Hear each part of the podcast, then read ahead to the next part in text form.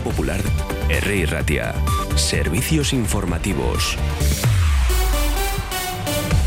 Son las 9 de la mañana, repasamos las principales noticias de las últimas horas, por tanto 5 grados los que tenemos ahora mismo en Bilbao. Arrancamos fijándonos en la política más cercana.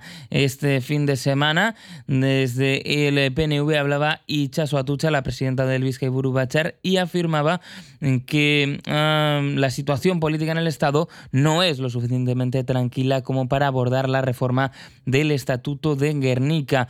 En este momento, decía, el agua en la piscina está bajo mínimos en el Estado y manifestaba que se trata de una cuestión que el PNV siempre tiene en su carpeta. Otra cuestión es cuándo se da un clima político y social para poder desarrollarlo.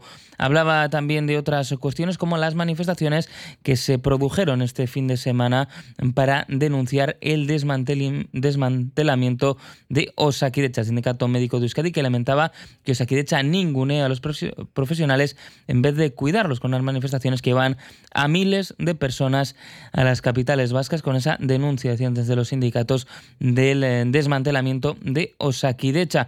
Apuntaba en esa entrevista a la que hacíamos referencia Ichaso Atucha que no se explica a qué se refieren con ese desmantelamiento y decía además que bueno, pues hay datos y cifras que demuestran que no solo no hay un desmantelamiento, sino que hay un reforzamiento del eh, servicio público. En esa misma línea se expresaba también la consejera Gochones Agardui, que decía que el problema de Osakidecha no es de dinero, sino de falta de profesionales de la sanidad y señalaba que no hay un desmantelamiento y que no hay ni un solo caso en el que un servicio de titularidad pública del departamento se haya privatizado. Los nuevos recursos, decía Sagardui que está creando Saquidecha, eh, son porque crece sin cesar y son todos de titularidad pública.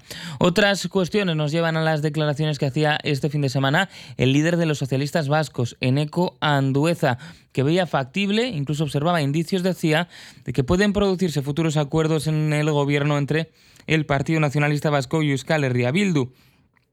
Después de que Arnaldo Tegui por primera vez decía se haya abierto a esa posibilidad y también señalaba uh, Andueza que Ortúzar reclamaba en Cataluña un nuevo estatus y el derecho a decidir blanco y en botella, decía un Andueza que apuntaba que desde el Partido Socialista están dispuestos a actualizar la Constitución el modelo territorial, también a reformar el estatuto, pero decía que no darán pie a aprobar el derecho a decidir. De hecho, decía que será su formación el muro de contención. En el Estado sigue siendo un tema preeminente esa reforma de la ley del solo sí es sí, con la ministra Montero, que pedía a los socialistas que se sienten a negociar y no se levanten hasta que haya un acuerdo para la reforma.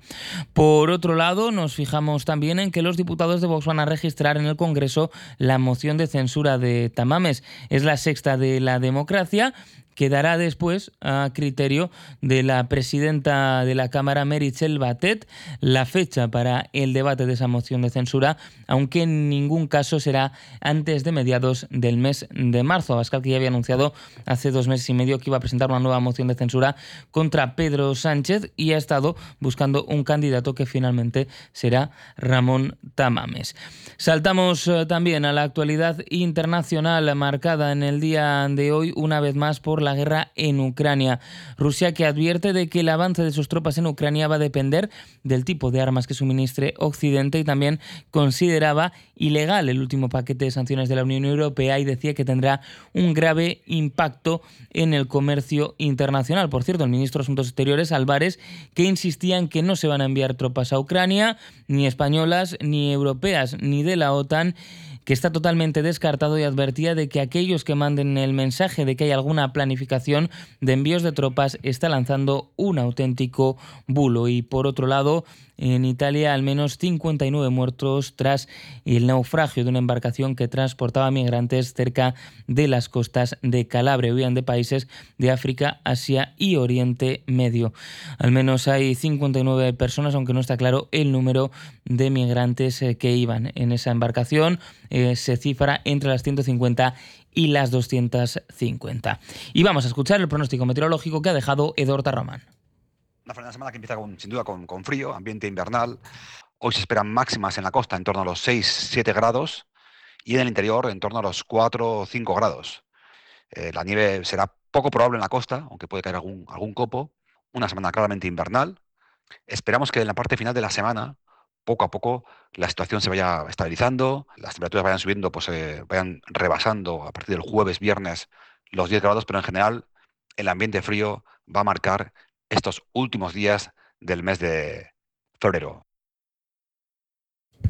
Vamos a fijarnos también en la situación de los mercados. BBVA patrocina la información bursátil que les ofrecemos a continuación. Con la app de BBVA tienes toda la información para decidir mejor en temas de inversión y ver a diario cómo evoluciona tu dinero. El IBEX parte hoy desde los 9.201 puntos tras haber caído un 0,33% el viernes y retroceder un 1,41% en la última semana, en un día en el que las bolsas europeas se preparan para una apertura plana.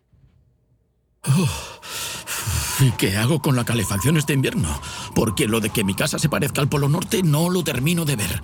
BBVA presenta su plan ahorro energético, con acompañamiento experto, gestión de subvenciones, financiación y consejos en la app. Calcula tu ahorro en bbva.es. BBVA creando oportunidades.